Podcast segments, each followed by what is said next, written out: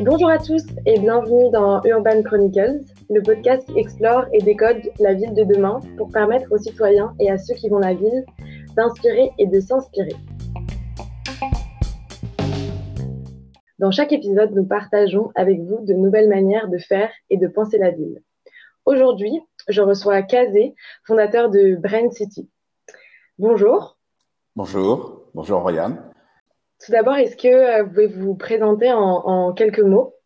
Oui, alors euh, je suis euh, Kazé Onguéné. je suis ce qu'on appelle un, futuriste, un, techno-entrepreneur.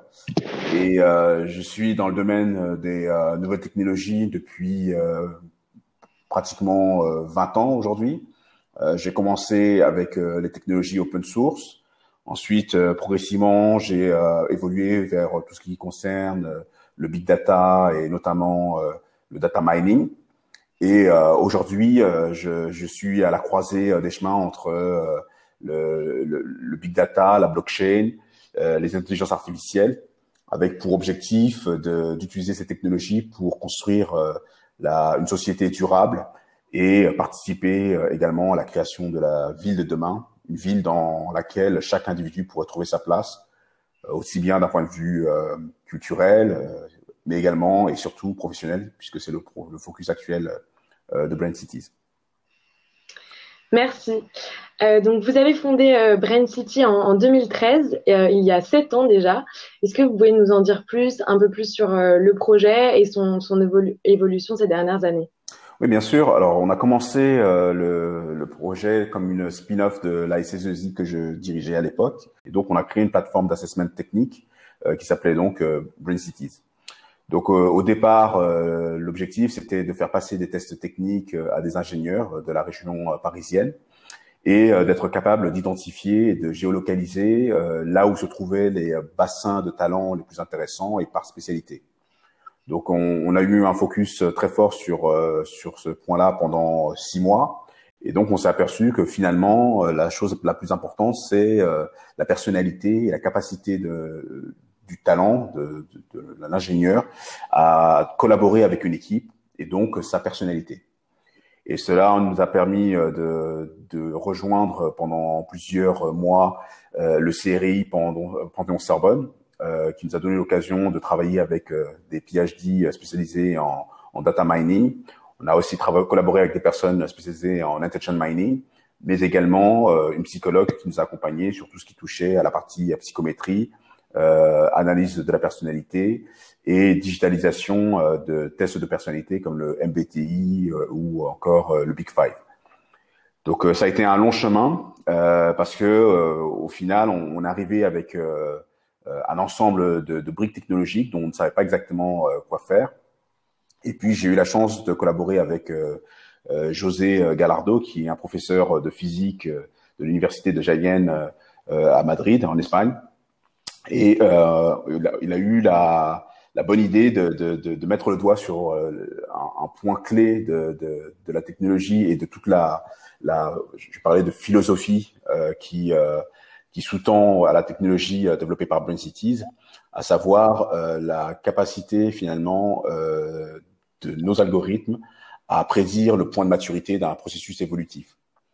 Et ça, ça a tout déclenché et ça nous a permis de, de, de, de concevoir à la fois euh, des briques technologiques, mais aussi une approche de l'utilisation de la technologie qui nous a libérés euh, du caractère euh, euh, applicatif euh, pour pouvoir euh, développer des briques technologiques qui peuvent être utilisées dans pratiquement tous les domaines.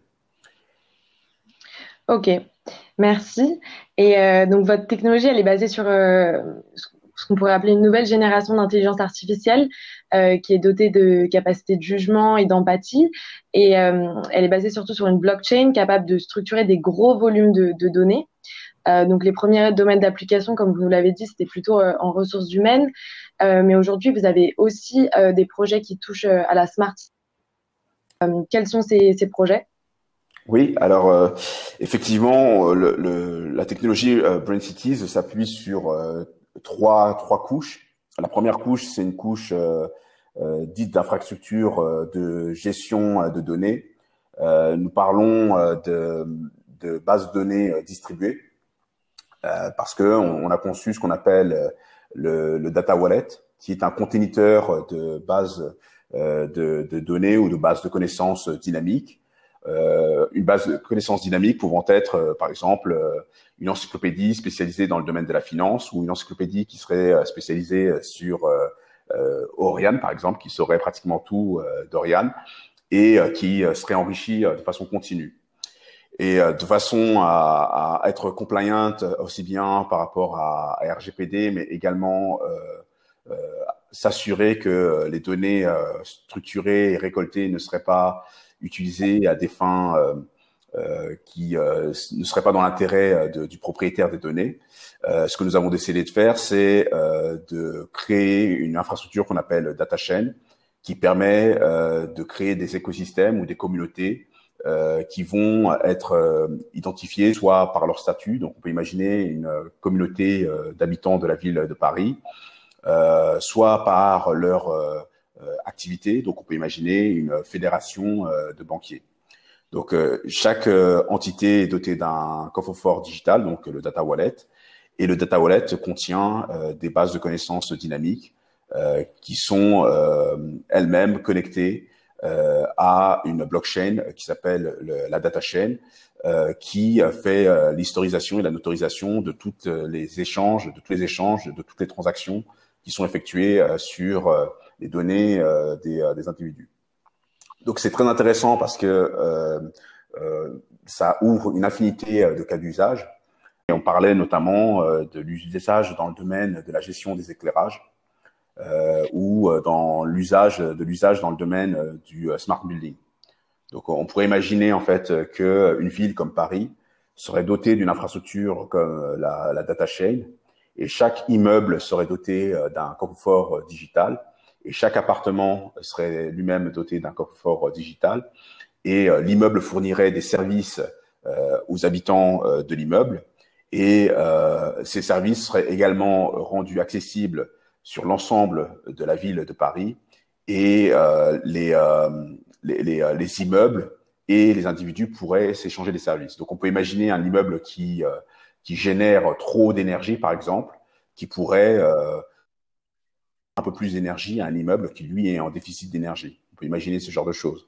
Ou alors, on peut imaginer euh, un immeuble qui aurait euh, des, euh, des, services, un espace de coworking qui serait capable de, puisqu'aujourd'hui on est à l'ère du, du home office et le home office devenant également une forme de, de business. Hein. Il, y a des, il y a des espaces qui sont créés pour permettre aux gens de faire du home office, mais en dehors de chez eux. Et donc, on pourrait imaginer donc des, euh, des immeubles qui pourraient fournir euh, ce genre de service et qui seraient capables de communiquer en temps réel à l'ensemble de la communauté euh, le, le, niveau de disponibilité euh, des, des, espaces dans leurs immeubles. maintenant, si on doit parler de cas concrets d'utilisation de notre technologie, c'est on, va parler des projets à Dubaï notamment. on a eu la chance en 2019 d'être invité euh, par euh, SMI Dubaï à rejoindre le programme Abra à Dubaï. Et euh, ce programme nous a permis de, de, de découvrir le marché. C'est un marché qui est extrêmement compliqué, mais il nous a également permis de confronter notre perception très occidentale, très française, très européenne de l'usage de nos technologies à un environnement qui est euh, en perpétuelle évolution, en transformation continue, et euh, qui euh, a vocation à créer finalement euh, la ville de demain. Donc la, la, première, la première opportunité que nous avons, ça a été de discuter avec les, les, personnes de HPE, qui sont un partenaire historique de Brain Cities, et ils nous ont posé la question si nous serions capables de travailler avec eux sur la conception du, du, parcours voyageur pour la ville de Dubaï. Et donc, euh, l'élément central, encore une fois, de, de, de, cette euh, initiative et de la réponse que nous avons apportée, c'est le data wallet. Nous avons euh, pris le data wallet comme élément qui servirait aussi bien à stocker les informations du voyageur, mais également qui permettrait au voyageur d'interagir avec son environnement. Et puis, on a été plus loin, on a étendu les capacités du, service à la ville pour permettre à l'individu d'avoir accès à un ensemble de services dans la ville. Donc, on peut imaginer que en amont, j'ai par exemple réservé un taxi ou une voiture privée qui vient me chercher directement à l'aéroport parce qu'elle est informée en temps réel de mon arrivée à Dubaï.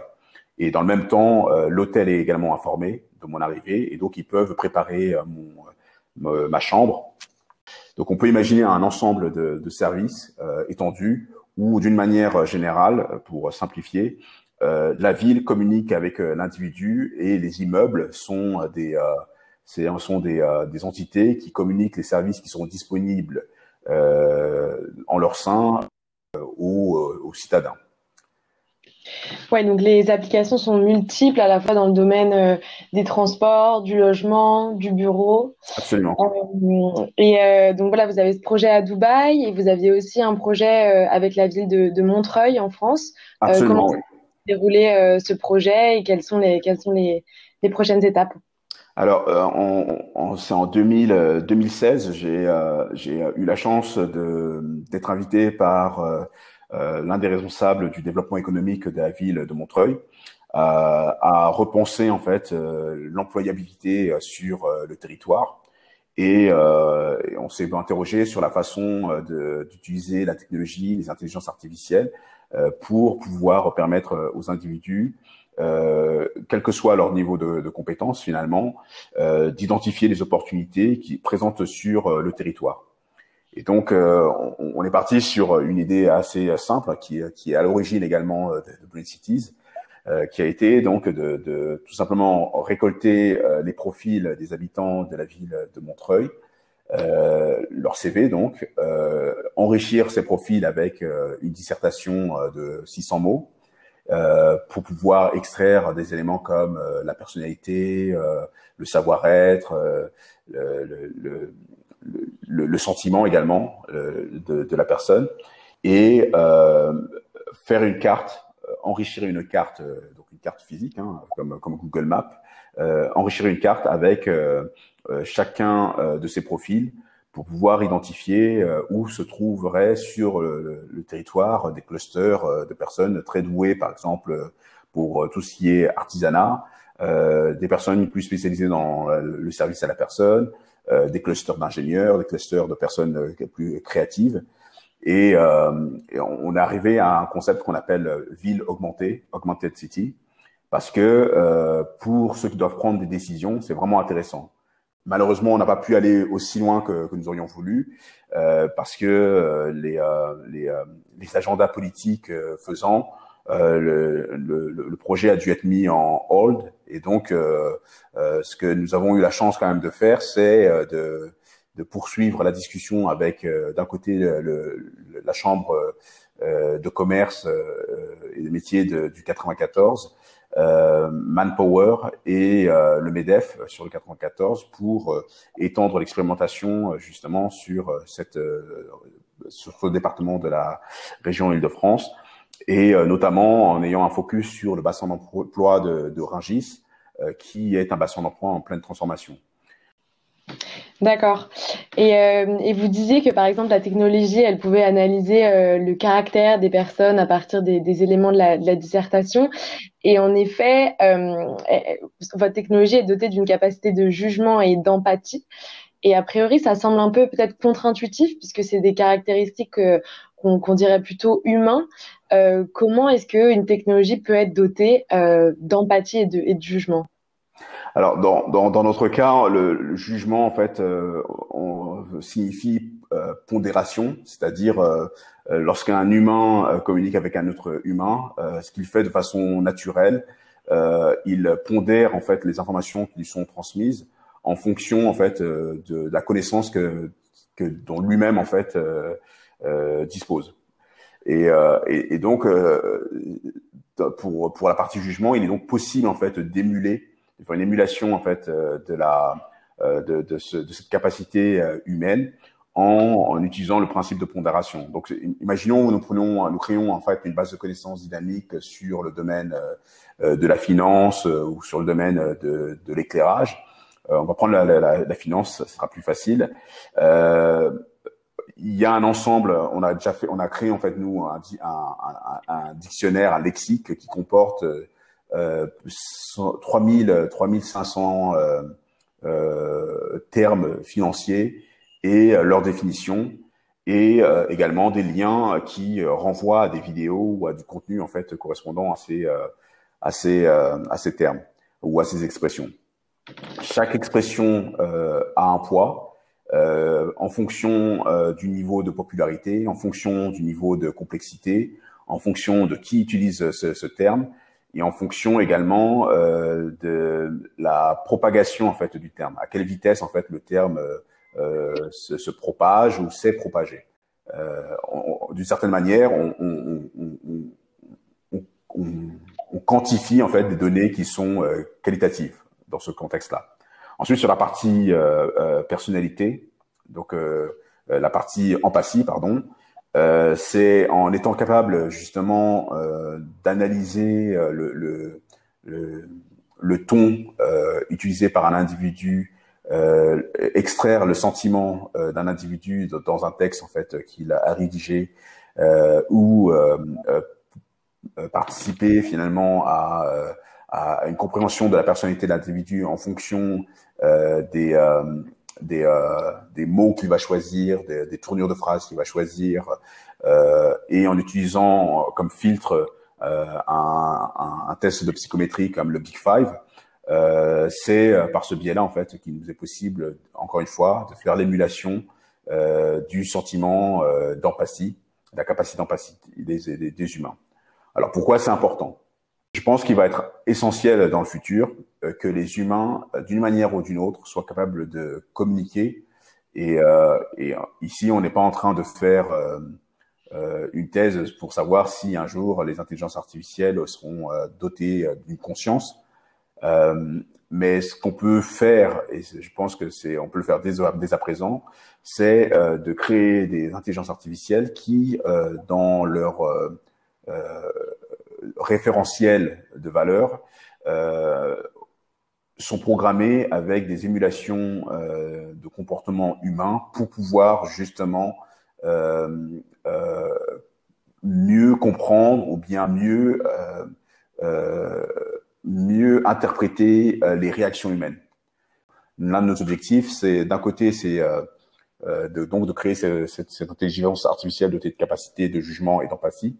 Et donc, c'est pour ça qu'on choisit, euh, on a choisi comme domaine d'expérimentation euh, principal le domaine des ressources humaines et comme second domaine d'expérimentation euh, la ville. pourquoi? Parce que notre ambition ultime, c'est de créer un, ce qu'on appelle en fait un, un, Human Supportive Artificial Intelligence, donc une intelligence artificielle qui serait en support, en soutien de, de l'humain, pour l'aider finalement à s'adapter euh, dans un monde, dans un environnement qui est en perpétuelle évolution et qui se transforme en, en continu. Ok. Merci pour, euh, pour cet éclairage.